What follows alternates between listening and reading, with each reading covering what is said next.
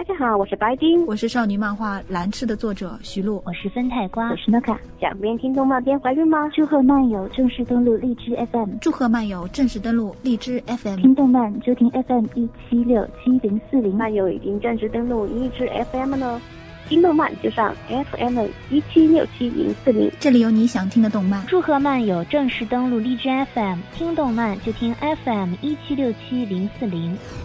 欢迎收听边听动漫边怀孕，FM 幺七六七零四零。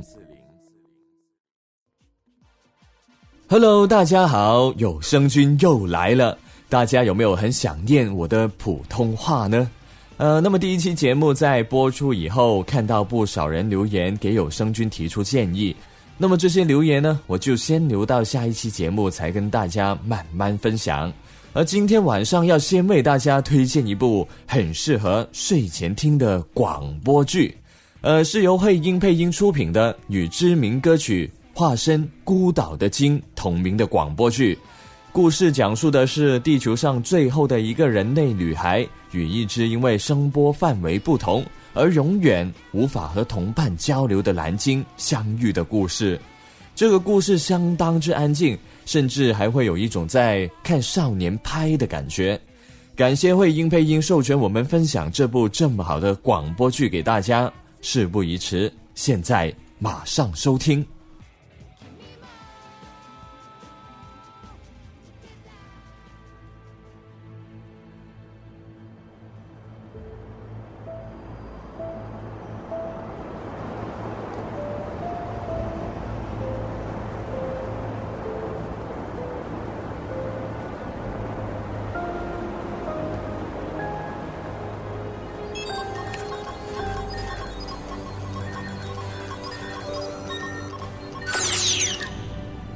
下信号接收自 YW 二三号人造卫星。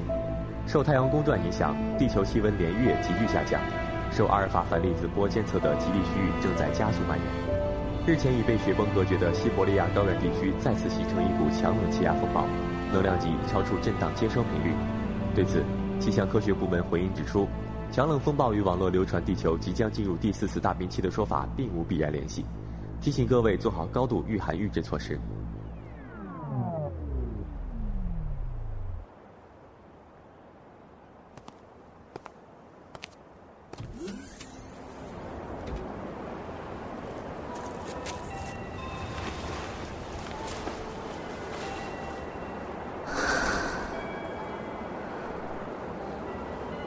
纯白中沉睡的西伯利亚高原，总让人想到那个叫天堂的地方。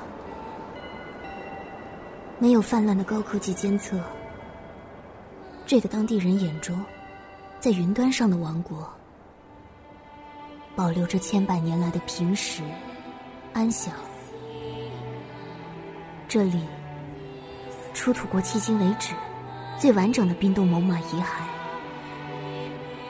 那些冰天雪地中的霸主，灭绝于上一个冰河时代末期。没有人知道他们灭绝的原因。地球几十亿年的生命史，远非人类百年的地质学所能窥探。所以，我更愿将探索的过程当做一种旅行。在无数次的旅行中。我渐渐明白了一个道理：那些无从揣测的奇迹，才叫做生命。如果大自然尚存悲悯，我请求他在颠覆一切之后，让奇迹得以延续。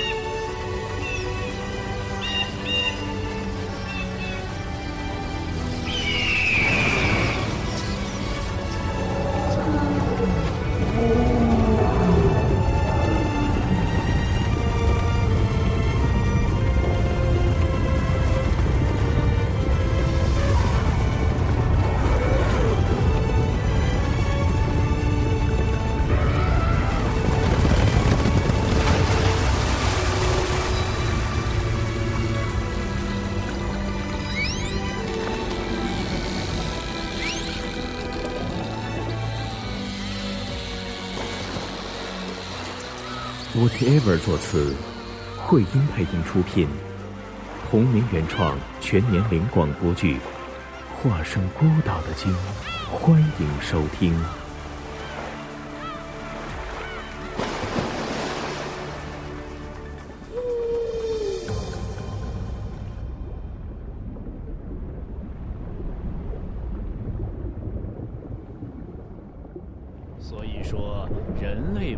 时期，我们的祖先还不能算作智慧生物。古鲸类虽然有跟我们同样庞大的体型，却只能在海洋中生存。后来人类灭绝，我们在演化的过程中开始有了思想，飞出了海洋的局限，也继承了人类的智慧和文明。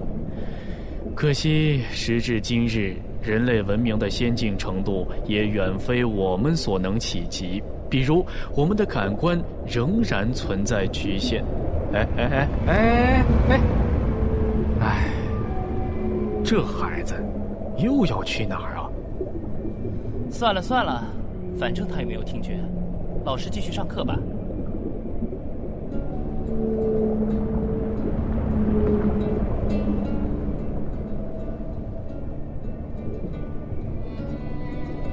作为一只频率错误的鲸鱼。我的世界很吵闹，也很安宁。我并非没有听觉，也不是哑巴。我会笑，会鸣叫，会夜以继日的歌唱。可惜我的多情并不能为同类所感知，他们对于声波的接纳范围只有二十赫兹。于是，在这个范围以外的我，被加以了对孤独的同情。我不能准确的定义这种生活方式，只是，如果这就是孤独，其实我很享受。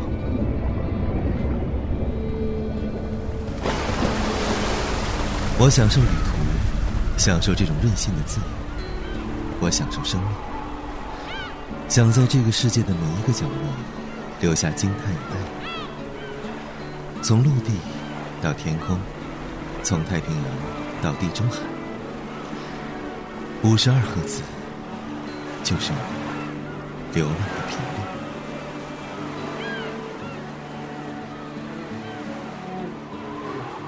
然后那一天，我遇见了。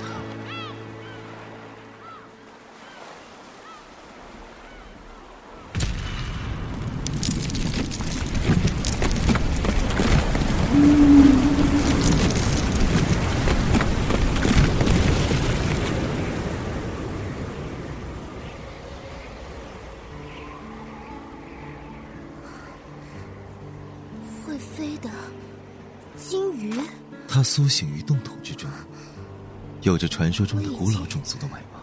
变成化石了吗？他的眼中有迷茫，有好奇，有探索，唯独没有恐惧。还活着。古西伯利亚高原，我的同类将这块现今仅存的完整大陆称为云幕后的奇迹。与他对视的那一刻，我忽然觉得。也许，它比这块土地更能诠释奇迹的含义。你才苏醒的他很是谨慎，你却并未花太多时间就与我建立了初步的信任。这好像是一种不用再吐气了，天成的我已经看到你的气孔了。你肚皮上的藻荇很可爱。一下吗？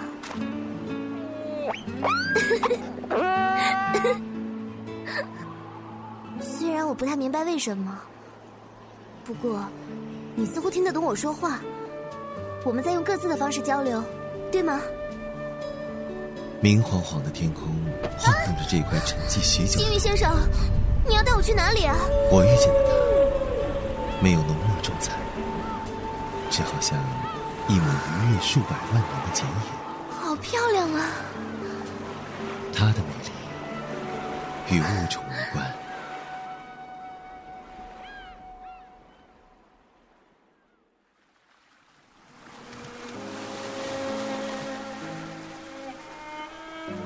应该是很久很久以前。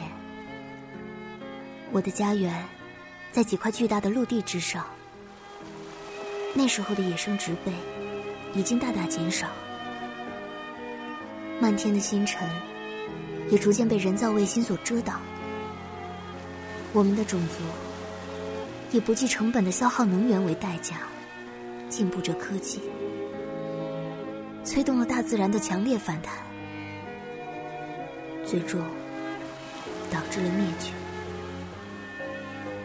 也许是一次比想象中更严重的大冰期。也许还有别的什么。总之，我再次睁开眼睛，就看到了飞翔在骄阳之上的你。毛茸茸的光晕，好像在告诉我：“你好，这里是新的时代。”我做了一个漫长的梦，梦里生灵复苏，万物繁衍。鱼类长出翅膀，鸟兽延伸智慧。梦醒了，故事却没有结束。它是一头自由的雄性蓝鲸，在某个清晨，撞开了满是冰川的西伯利亚高原。于是我们相遇了。作为群居类的种族，它的声线似乎有些不合群。万幸，他同我一样热爱漂泊。我们结伴而行，经历无数日夜。他的肩背化身为一座漂流的岛屿，与我一同穿行在曾经的亚欧板块之中，与今年的壮丽相遇。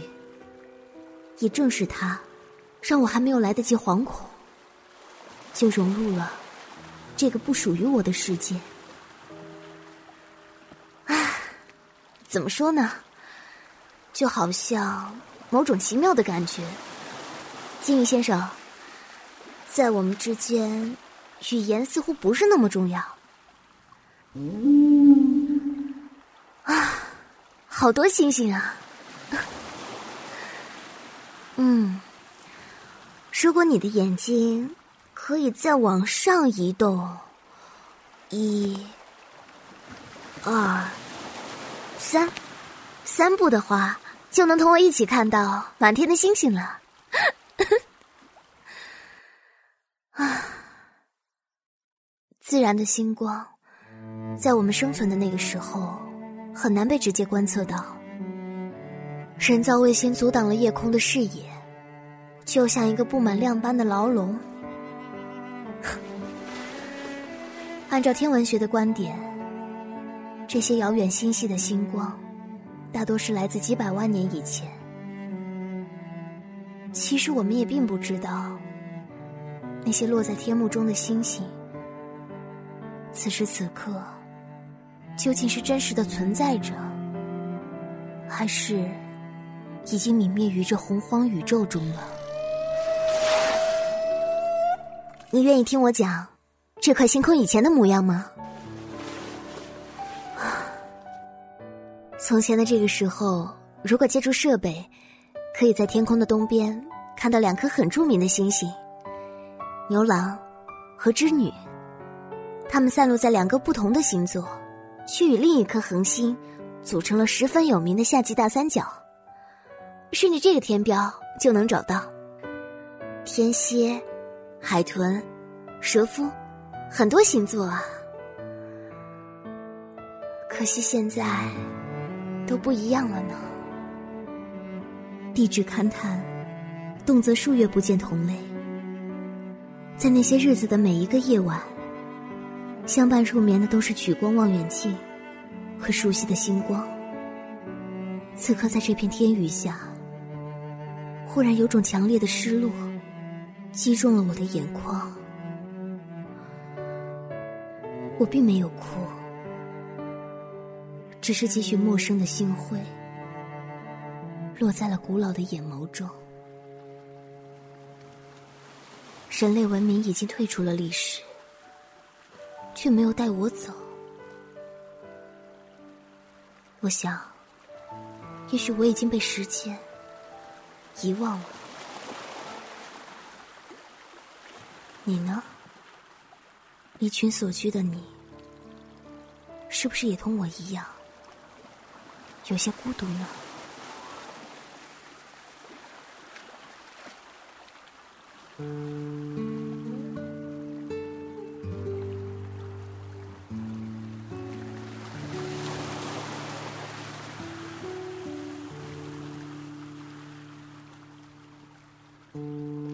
有灵性的液体，暖和了我的背脊。我知道，那不是海水的温度。我认识的他是怎么样的呢？他很简单，很热爱这颗星球，常娓娓的讲很久之前的独特景致，也会细心告诉我。不断的现在的生就是他们的本。与从前有什么不同？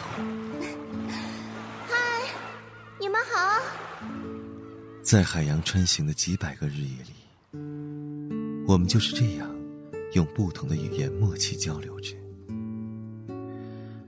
如果不是此时背上模糊的温度，也许我永远也不知道，他对这个遗失了人类的世界。有多少不安？相互依存，或许就是人类的天性吧。如果我也属于那个种族，此刻，是不是就可以躺在他的身边，可以同他一起欣赏夜空的辽阔，就可以告诉他，我们是一样的。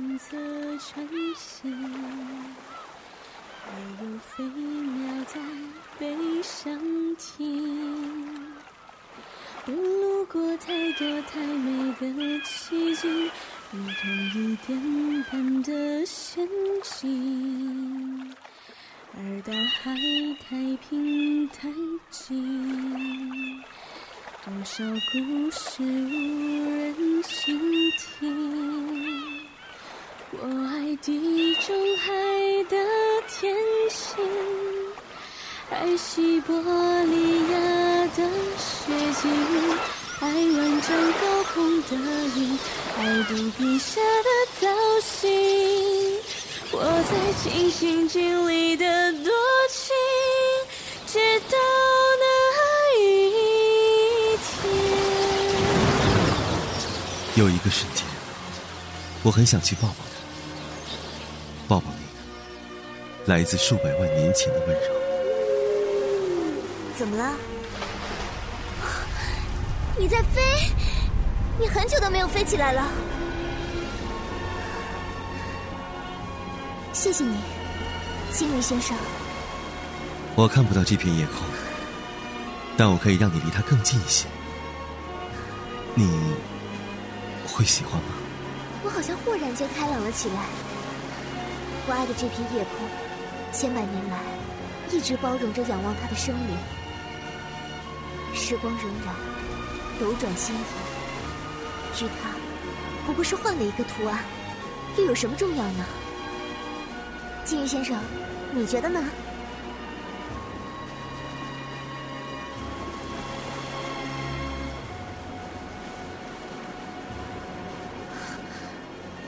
那是北极星，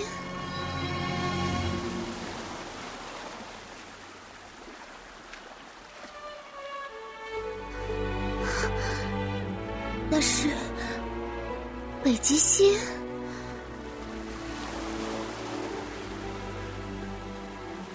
在人类生存的时代，那颗星星叫北极星。它比那时任何一颗人造卫星还要亮，永远悬于正北方天宇，指引着迷途的旅人。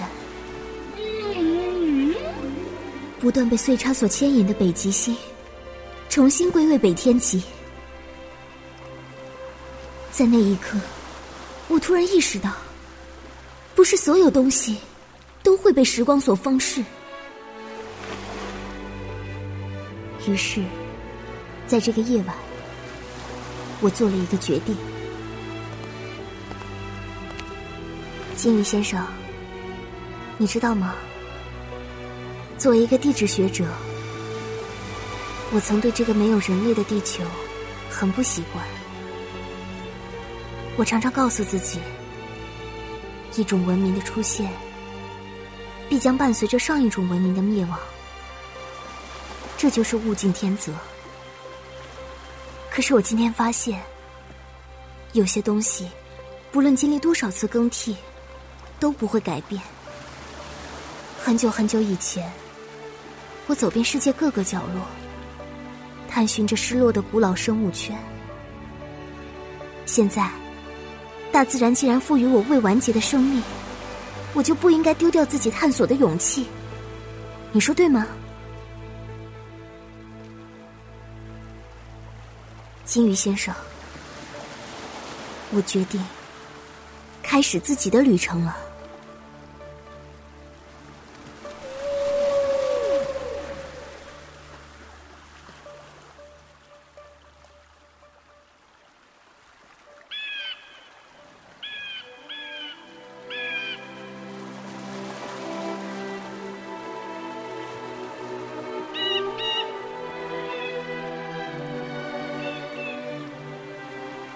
先生，我决定开始自己的旅程了。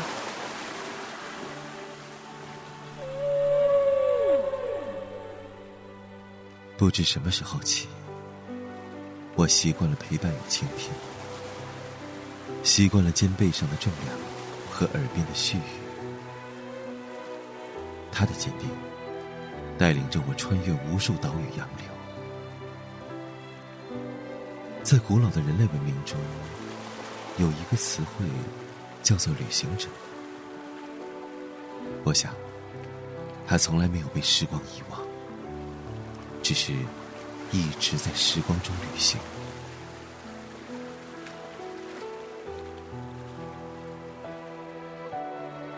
可我知道，他总会离开。他有自己未完成的理想和。而我所能做的，只有停靠于某个岛屿之源，然后与他分别。我不知道，究竟是文明导致了欲望，还是欲望造就了文明。但如果是对这颗星球怀有挚爱的你们，我相信，你们的文明一定会比人类更久远、更平和。金鱼先生，等我找回了自己的勇敢，还会与你相遇吗？好像就是在这个瞬间，我忽然明白了什么叫孤独。再见了，金鱼先生。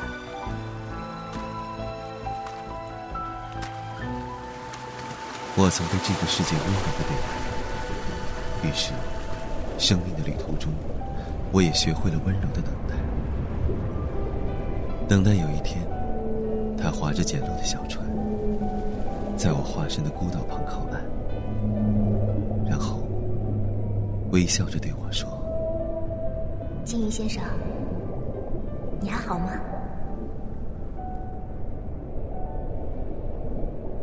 人类小姐。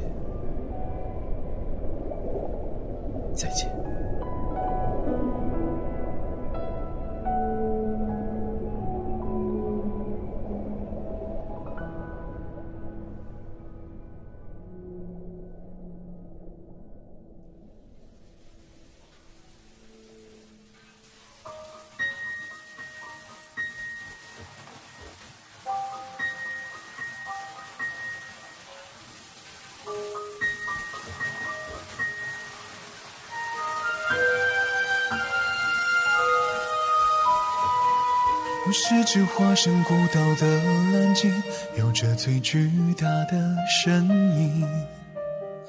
雨下在身侧穿行，也有飞鸟在背上停。我路过太多太美的街景，如同一点般的仙境，而大海太平太静，多少故事无人倾听。我爱地中海的天晴。爱西伯利亚的雪景，爱万丈高空的鹰，爱肚皮下的藻荇。我在尽心尽力的多情，直到那一天。那一天，你的衣衫破旧，而歌声却温柔，陪我漫无目的的四处漂流。我的背脊如荒丘，而你却微笑摆首。把它当成整个宇宙，你与太阳挥手，夜头还有问候，陪我爱天爱地，四处风流。只是遗憾，你终究无法躺在我胸口，欣赏夜空最辽阔的不朽，把心字放入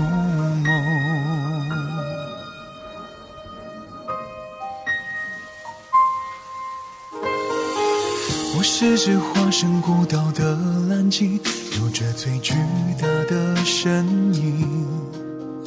雨下在身侧穿行，也有飞鸟在背上停。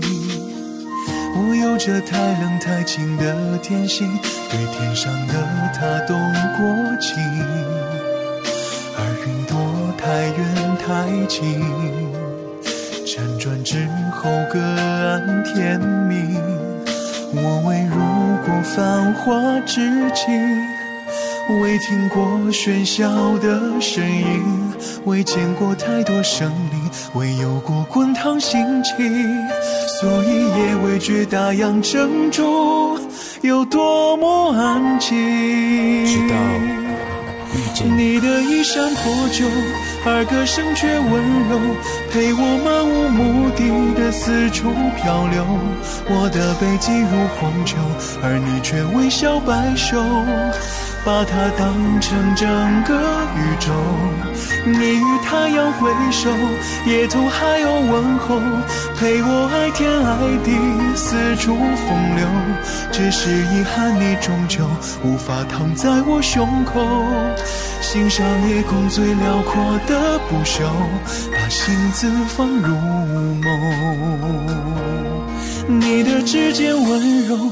抚摸过我所有风浪冲撞出的丑陋窗口，你眼中有春与秋，胜过我见过爱过的一切山川与河流。曾以为我肩头是那么的宽厚，足够撑起海底那座琼楼，而在你到来之后，它显得如此清瘦。我想给你能奔跑的岸头，让你如同王后。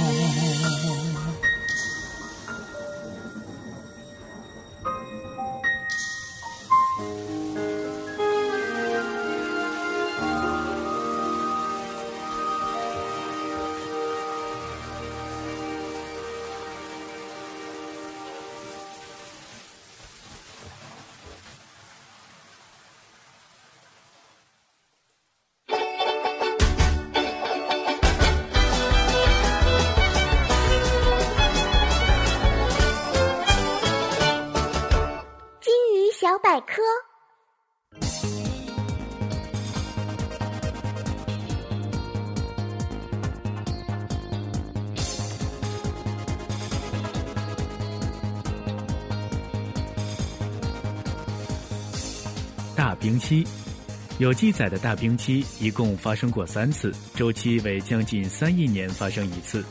第一次发生在大约六亿年前的远古代末期，称为震旦纪大冰期。这次大冰期在世界各大陆产生的时间略有不同。当时地球上的动植物还很贫乏，第二次发生在大约三亿年前的石炭纪至二叠纪。这次大冰期主要发生在冈瓦纳古陆，其中在南美洲和非洲发生和消退的时间较早，在印度和澳大利亚发生和消退的时间较晚。冰川退却之后，出现大面积的蛇羊齿植物群。第三次大冰期就是最著名的第四纪大冰期，也是对现在影响最大的冰期。猛犸象，猛犸象生活在北半球的第四纪大冰川时期。二零零七年五月，在西伯利亚西北部的亚马尔半岛上，发现了迄今为止保存最完整的幼年猛犸化石。除了毛发和脚趾甲不全。这头象几乎是完美无缺。大约三百五十万年前，其祖先走出非洲，迁徙到亚欧大陆各地。长毛猛犸最早出现于四十万年前更新世中期的西伯利亚东北部，长着厚绒毛，真毛可长达近一米。钩状象牙基本被用作武器，也可能适用于搜索雪层下的牧草。一八零六年，在西伯利亚发现第一具猛犸象尸体。在西伯利亚东北部近海的弗兰格尔岛，有地球上最厚的猛犸象，绝迹于三千七百年前。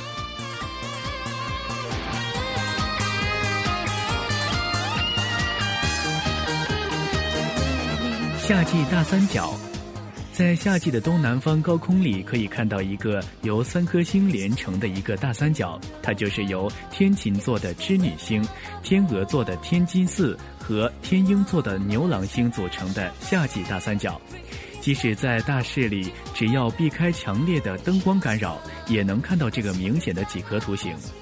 在三角形中，西起银白色的织女星，东起天津四星，东南方向是牛郎星。夏夜星空里有这三颗超级亮星，它们用假想的线连起来，恰好像一个直角三角形，所以观星的人就把它们选定为星座的天标，也就是交通标志。只有阴天才会在夏夜里看不见这夏季大三角。蓝鲸，蓝鲸是海洋中最大的动物，它能长到三十多米长，体重可达一百多吨，从鼻孔喷出的水柱有十五米高。远远望去，就像是喷泉。蓝鲸的力气很大，相当于火车头那么有劲。幼鲸生下来体长就达七点五米，重约六吨。吃鲸妈妈一天奶，小蓝鲸就能增重一百千克。蓝鲸不仅是最大的哺乳动物，也是从古到今最大的动物。这种鲸光是心脏就有六百到七百千克，肺有一千五百千克，舌头重约三十吨。血液的总量有八到九吨重，肠子拉直有两百多米长。每昼夜要吃四到五吨重的鱼、虾、藻类等食物。